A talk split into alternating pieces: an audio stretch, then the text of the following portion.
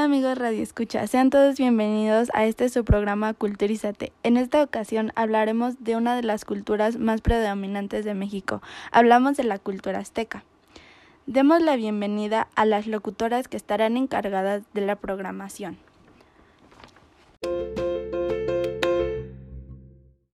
Hola, mi nombre es Lucero Cortés Olvera, soy estudiante de licenciatura en Comercio Internacional en la Benemérita Universidad Autónoma de Puebla.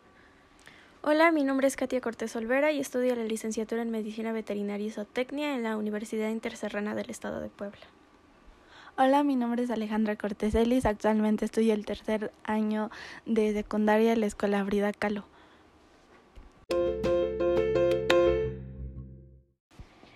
En este programa hablaremos sobre los temas más importantes de la cultura azteca, tales como qué lengua se hablaba, cuál era su alimento principal, cómo era su economía, cómo era la jerarquía de la cultura, entre otros aspectos que te ayudarán a comprender y conocer cómo son las bases de nuestro México. Concepto de la cultura. Los aztecas no construyeron Teotihuacán, pero sí lo utilizaban para sus rituales. Eran un pueblo fundamentalmente guerrero y religioso, cuyo patrono principal era el dios del sol, Huitzilopochtli. El imperio heredó tendencias culturales precedentes como los teotihuacanos. El imperio azteca surgió apenas 200 años y gobernó y colonizó la región central de Mesoamérica, en una triple alianza entre los pueblos de Texcoco, Tlalpan y México Tenochtitlan, de la cual Tenochtitlan era el imperio. Cada una de estas poblaciones era una instancia política y social religiosa organizada y en su conjunto formaban un Estado que invalidó la misa y controló a los pueblos vecinos, imponiéndoles, entre otras cosas, su lengua náhuatl y la religión tal como lo dictaba su dios solar, el guerrero Huitzilopochtli.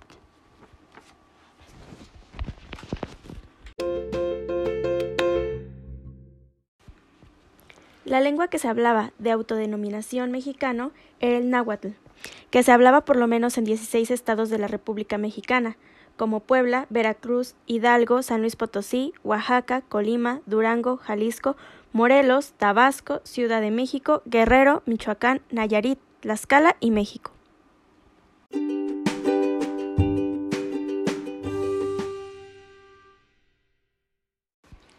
La alimentación se basaba en frijol, calabaza, ají, algodón, cacao, tomates, aguacate, melón, chiles y la planta de maguey, de la cual también se daba el gusano de maguey. El alimento que obtenía de la fauna era fundamental para la alimentación de los aztecas, pero más el maíz que se destacaba dentro de esta cultura, el cual también se almacenaba para que en las épocas de sequía hubiera recurso.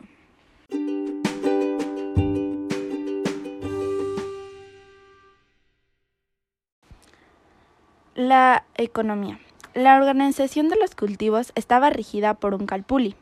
No era propietario real de su parcela, ya que no podía venderla, a diferencia de los nobles y guerreros, que por su parte eran dueños de tierras conquistadas y eran obtenidas a manera de incentivo o recompensa. Una gran fuente de ingresos eran los cultivos de maíz, frijol, cacao y demás. En la planta de maguey era fundamental, importante, ya que a través de su savia fermentada se producía una bebida llamada ocli o pulque. El cacao era también muy importante para la alimentación, tanto como para la medicina por sus propiedades afrodisíacas, e incluso se utilizaba como método de pago, con el que 30 o 40 gramos de cacao comprarían un conejo y 100 gramos para hacerse dueño de un esclavo. El comercio se llevaba a cabo en mercados llamados tianguis, que se utilizaba el método de cambio trueque. Dos de ellos estaban ubicados en Tlatelolco, Tenochtitlan y además funcionaron como centros de reunión social y religiosa. Este método era denominado así porque era muy útil para la estabilidad del comercio y la economía ya que con él se podía hacer y conseguir cosas que no se daban en el Valle de México, y lo intercambiaban por cosas que se daban en otras regiones que estaban a sus alrededores.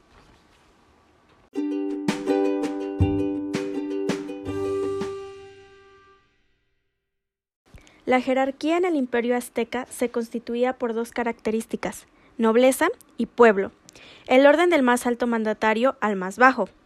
Tlatoni, jefes administrativos y sacerdotes, jefes militares, ponchetas, pueblo de campesinos y artesanos y por último siervos y esclavos.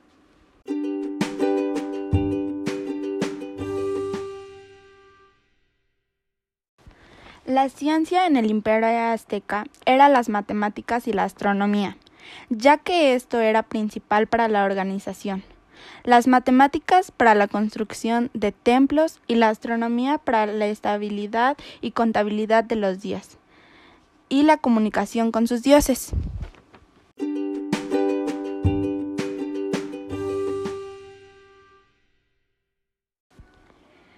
La religión azteca era politeísta, aunque solo profesaban unas pocas divinidades principales.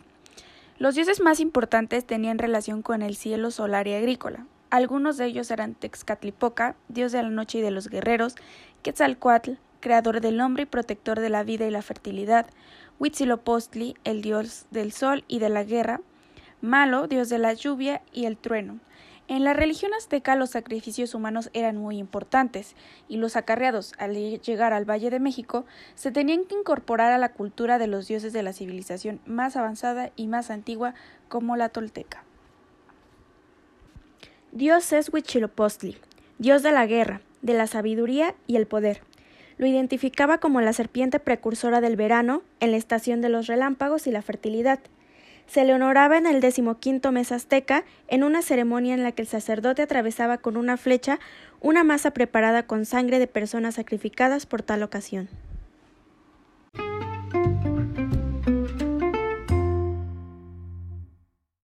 Quetzalcoatl, la serpiente emplumada, padre de los toltecas, está relacionada con la enseñanza de las artes y por lo tanto actúa como introductor de la civilización.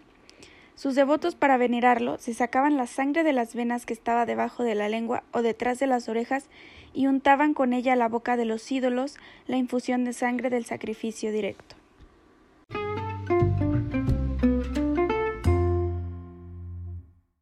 Tezcatlipoca era una de las deidades principales que representaba el principio de dualidad, octava, en un espejo que se reflejaba en los hechos de la humanidad divinidad Area llegó a asociarse posteriormente con la fauna y con el destino de la nación azteca. La fiesta más importante considerada a dar a Tezcatlipoca era el Scoatl, que se celebraba en el mes quinto.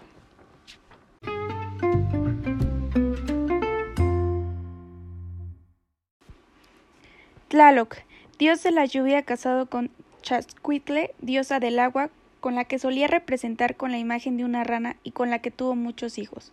Los locas o nubes vivían en un paraíso de agua llamado la loca, donde iban los que habían muerto en inundaciones fulminados por un rayo o enfermos de hidropesia, que allí disfrutaban de una felicidad eterna y le ofrecían niños a doncellas en sacrificio. Los campesinos en privación de sequía hacia la fábrica de ídolos a imagen de Tlaloc, los que veneraban ofrendándole maíz y pulque.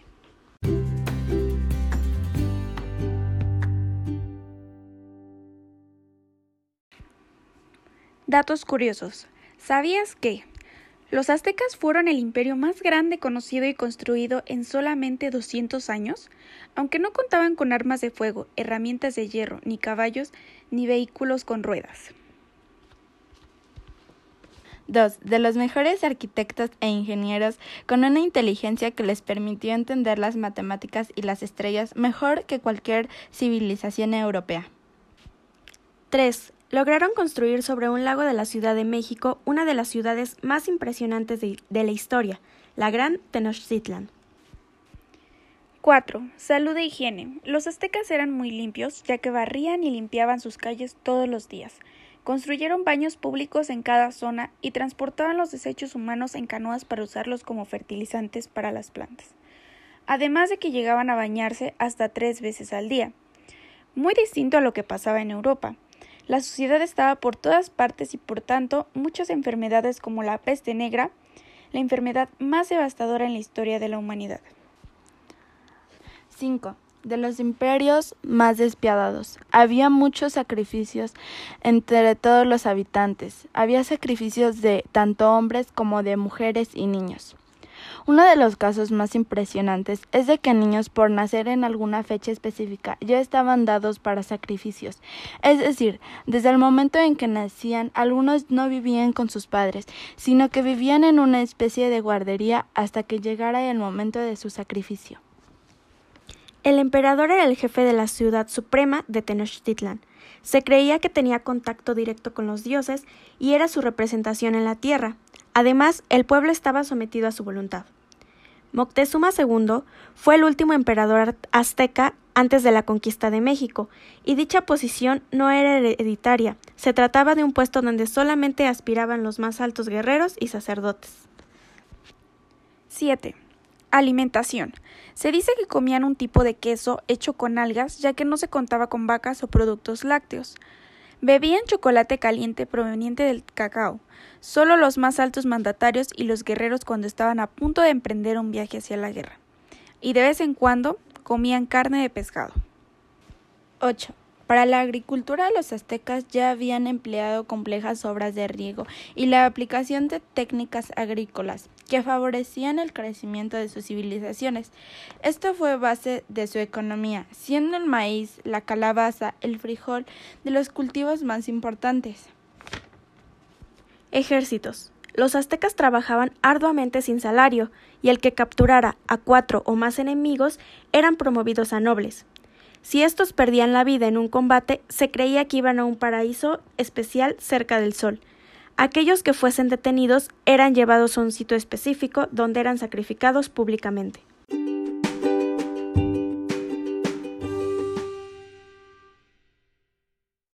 A continuación, cada locutora presentará su punto de vista sobre el tema tratado en el programa. Comenzamos con Katia. Considero que el tema de la cultura azteca es muy importante e interesante, ya que esta fue la más poderosa, impresionante, floreciente y avanzada de todas las civilizaciones mesoamericanas. Yo, Lucero, considero que la civilización azteca es un precedente inigualable en la cultura mexicana, ya que de ahí parte nuestras raíces y parte de lo que fuimos. Em, se podría considerar que en cierta forma fue algo inhumano en cuestión de sacrificios y cosas que se han planteado eh, durante el transcurso del programa. Sin embargo, eh, de ahí obtenemos las bases de nuestra alimentación, lo que nos distingue y a su vez eh, esta tradición que siempre ha estado presente en nuestra historia. Bueno, ahora me toca a mí dar mi punto de vista. Para mí es muy satisfactorio haber hecho este programa porque me permitió conocer e investigar un poco más sobre esta cultura y que personas que escuchen este programa también lo puedan conocer. La cultura azteca em, siempre me ha interesado durante todo el, trayecto que yo he estudiado la primaria, la secundaria, ya que es una cultura muy completa, Em, y como lo había mencionado, hasta llegó a ser en un punto muy predominante, incluso más avanzada que cualquier cultura europea. Siento que al impartir toda esta información que yo ya sabía y todavía investigar para la realización de este programa, es un conjunto de conocimientos nuevos que espero le pueda aportar también a todos ustedes, queridos Radio Escucha.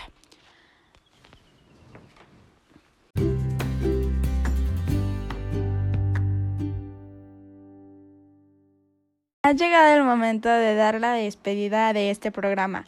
Esperamos les haya sido de su agrado que les haya ayudado a conocer más sobre la cultura azteca, una de las culturas más representativas de nuestro México.